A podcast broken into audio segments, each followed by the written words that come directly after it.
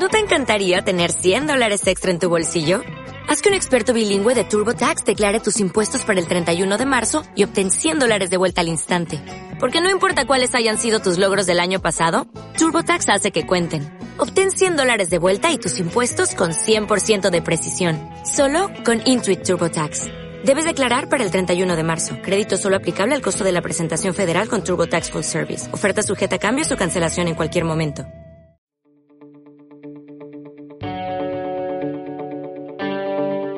Hablemos Derecho con PDLC, The Bridge to the Solution.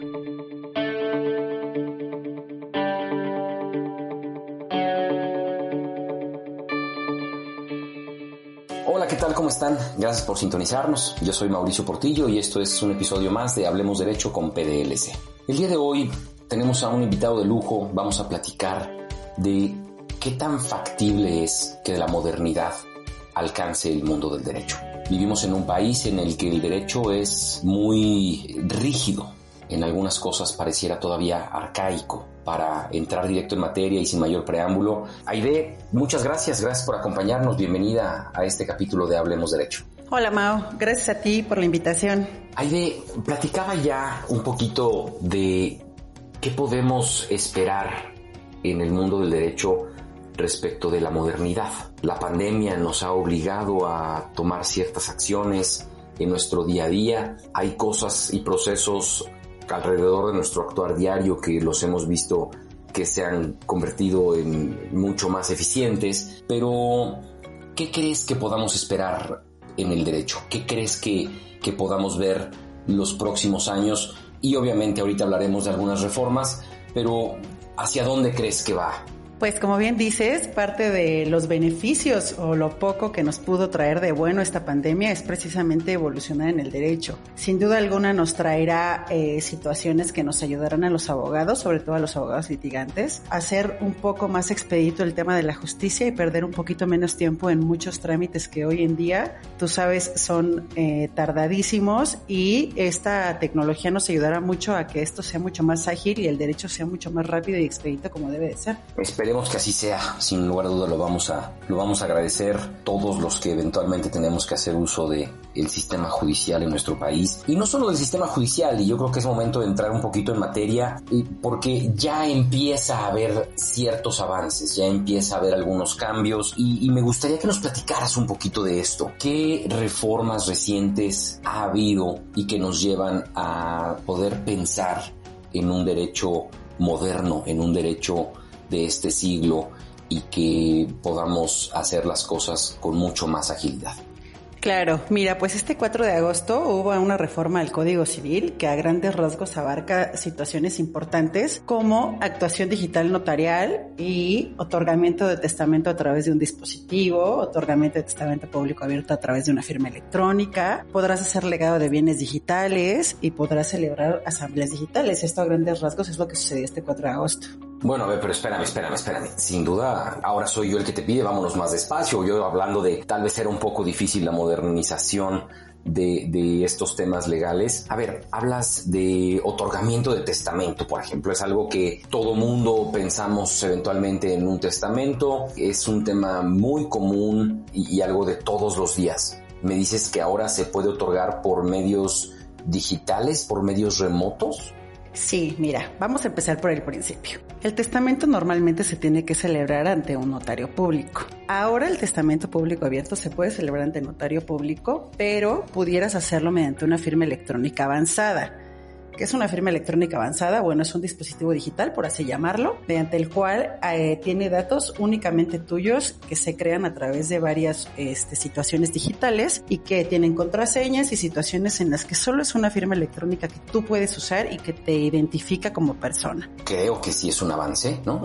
Sin duda el testamento es uno de esos actos solemnes, es un acto que tiene esta formalidad de acudir personalmente al notario a manifestar tu voluntad y y bueno, esto, esto claro lo cambia, ¿no? Lo cambia las cosas. Dentro de estos cambios al Código Civil y esta actuación digital notarial, ¿qué otro tipo de trámites crees que, que, que igual sean comunes y de los que nos podamos beneficiar con estos medios digitales?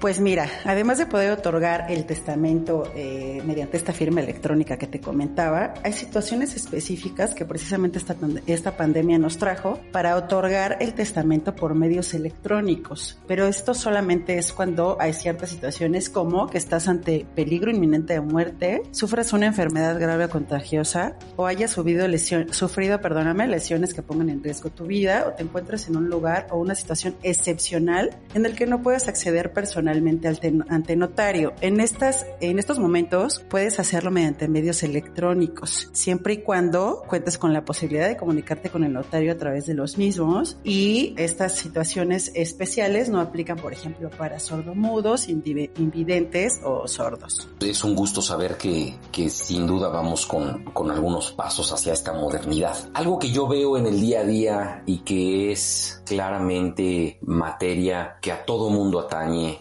desde gente en un condominio hasta en una fundación, en una sociedad o en una prestadora de servicios, son las asambleas. Tomando en cuenta esta reforma que mencionas, ¿hay algo que nos beneficie también en el día a día para poder llevarlas, para poder agilizar su celebración? ¿Esto, esto cómo lo trata la reforma? Sí, afortunadamente estas asambleas ya se pueden realizar por medio de videoconferencia siempre y cuando en la convocatoria respectiva debes de señalar todo lo referente a esto, es decir, mediante qué plataforma va a ser, qué contraseña y debes de cumplir todos los requisitos para que nadie tenga ningún problema para conectarse a dicha videoconferencia, la cual obviamente deberá ser grabada y deberá ser guardada por el administrador o quien designen para ello dentro del archivo que tengan de la sociedad. A ver, mencionas algo que creo que amerita mucho cuidado, porque dices que todos puedan y que tengan una buena conexión a internet y habría que checar muy claramente cuáles son las características que, que pide la reforma, pero no pudieran este tipo de reformas dar lugar a que un abogado litigante pueda, como decimos vulgarmente, tirar las resoluciones de la asamblea, oponerse a ellas porque simplemente la señal de internet se cortó, se fue, en fin, no, no nos podría dar algo de materia después esto.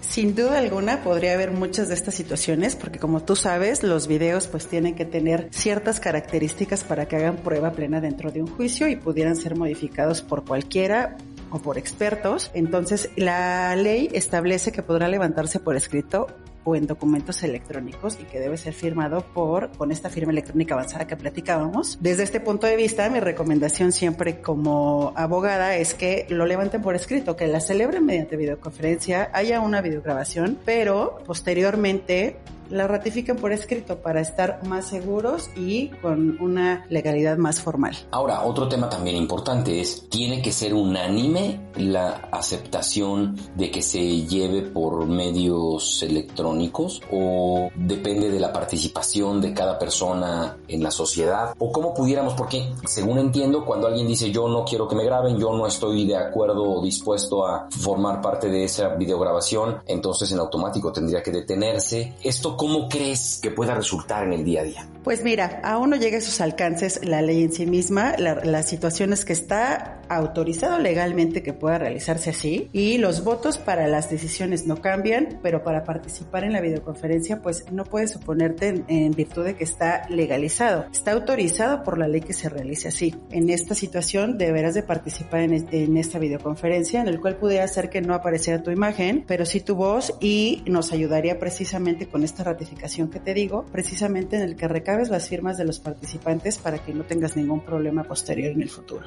Ahora, como yo siempre se lo recomiendo a, aquellos que nos confían el día a día de sus, de sus asuntos o sus proyectos, y no sé qué opines, pero creo que a ver, si es una asamblea en la que las cosas están tranquilas, hay acuerdos de socios y las cosas, vamos, no hay alguna situación ahí atirantada entre algunos de los socios, la podemos llevar y podemos echar mano de estas reformas y de estos beneficios que nos presenta la ley. Pero si hay algo o hay alguien que pueda oponerse, hay alguna situación que resulte más ríspida entre los socios, pues creo que ahí valdría la pena regresar a los medios más formales y creo que con eso evitar problemas o complicaciones futuras. ¿no? Claro, sin duda esta es una situación que se pensó debido a esta pandemia que acabamos de vivir y que tú sabes mejor que yo que hubo muchísimos problemas con este tema porque mucha gente no quería reunirse por el temor a contagiarse. Y esto nos trajo N cantidad de situaciones que no podíamos resolver dentro de diferentes asambleas, ya sea de condóminos o situaciones urgentes que tenían que resolverse y que mucha gente no quería precisamente por el tema de salud. Entonces aquí probablemente tendría que haber también una ponderación de derechos. Claro, tienes derecho a tu identidad, etcétera, etcétera, pero también eres el derecho a la salud y aquí habría que,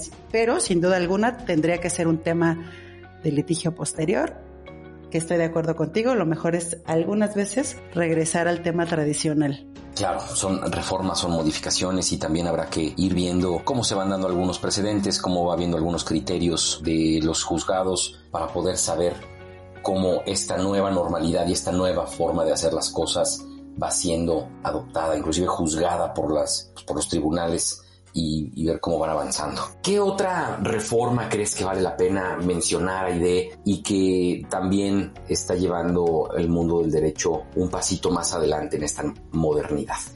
Pues mira, esta reforma habla también de que cuando se exija forma escrita para los contratos y los documentos relativos deben ser firmados por todas las partes de manera autógrafa, pues estas ya pueden hacerse con la firma electrónica avanzada o la firma electrónica de la Ciudad de México. Esta situación ya estaba un poco regulada en el Código de Comercio. La firma electrónica avanzada ha existido desde hace un tiempo, solo creo que ahora ya la están regulando de una manera mucho más formal y le están dando precisamente formalidad a este tema que antes solamente existía. Ahí un artículo en el Código de Comercio y lo íbamos interpretando y regulando de la manera en que se nos iba dando la vida y ahora ya hay eh, muchas empresas incluso que se dedican a certificar esta, esta firma electrónica avanzada que deben de estar autorizadas. Así es que me parece que esto solamente es darle formalidad, sin embargo esta reforma también ya habla de esta situación con los documentos también es un tema positivo, creo yo, ¿no? También es algo que, que, nos ayuda mucho porque eficienta tiempos, ya no tienes que desplazarte, ya no tienes que gastar, puedes hacerlo inclusive desde otra ciudad. Entonces, vamos, claramente es algo que, que nos va beneficiando. Déjame ver qué otra, qué otra reforma me habías platicado que también era interesante. En tema de litigio me habías contado que también había algo, algo nuevo. Ah, sí, claro. A partir de febrero de 2020, esta pandemia lo que también nos trajo es que podemos ingresar los procedimientos judiciales a través de una firma electrónica autorizada por el Poder Judicial, tanto en la Ciudad de México como en el Estado de México, en el que tú ya a través de ciertos portales con esta firma electrónica puedes eh, iniciar el procedimiento, es decir, puedes presentar tu demanda de manera digital creo que eficienta y, vamos, después de ver las filas, las largas filas que hay en oficialidad de partes para iniciar procedimientos, creo que es algo que vale la pena y es algo que de lo que hay que echar mano, insisto, para evitar traslados, aglomeraciones, inclusive, ¿no? Para aquellos que están como litigantes viviendo siempre al borde o al límite de los plazos, pues creo que es positivo porque poder presentarlo así a distancia, al filo de la hora límite para la presentación de la demanda, creo que es algo que, que siempre suma. Claro, sin duda alguna nos está ayudando mucho, como todo le falta mucho, habrá que modernizar mucho toda esta situación, pero sin duda alguna es una situación que nos está ayudando muchísimo, porque incluso todos los expedientes de la Ciudad de México están siendo digitalizados, es decir, que ya los vamos a poder revisar en un futuro de manera electrónica y esto, como bien dices, evita aglomeraciones y además situaciones de riesgo, de ponernos en riesgo en cuanto a la salud. Somos muchísimos los abogados que revisamos expedientes todos los días y esto nos ayuda, además de que eficienta tiempos, nos ayuda a ser más eficientes en nuestro trabajo y a agotar muchas de las situaciones que se pueden hacer de manera digital. Oye, pero solo para aclarar un tema, esto solamente es para la presentación de la demanda, no así para seguir el juicio a través de medios remotos o digitales, ¿cierto? Exacto, puedes presentar algunas otras promociones de manera digital, pero el juicio tiene que ser llevado ante el tribunal. Las audiencias siguen siendo ante el tribunal, salvo ciertos procedimientos que se prestan a ello, como el divorcio voluntario o situaciones muy específicas en las que solamente tienes de repente una audiencia y tú autorizas al tribunal que dicha audiencia se haga por medios electrónicos, pero son casos específicos. Normalmente las audiencias siguen siendo en el juzgado y el procedimiento sigue realizándose de manera tradicional. Buenísimo, pues bueno, claro, Claro está que sí, que sí vamos encaminados hacia una nueva modernidad en el mundo del derecho también. Desafortunadamente, Aide, se nos acaba el tiempo, pero no quiero dejar de agradecerte. Gracias por acompañarnos. La verdad es que resulta muy bueno siempre estar al tanto de lo que pasa allá afuera, sobre todo en estos temas del día a día. Muchas, muchas gracias. Muchas gracias a ti por la invitación, Ma. Un placer haber estado contigo. Y a todos ustedes que nos escuchan, como siempre, muchas gracias por sintonizarnos. Recuerden, yo soy Mauricio Portillo y esto fue Hablemos Derecho con PDLC. Nos vemos en la próxima. Hasta pronto. Esto fue Hablemos Derecho con PDLC, una conversación legal a tu altura.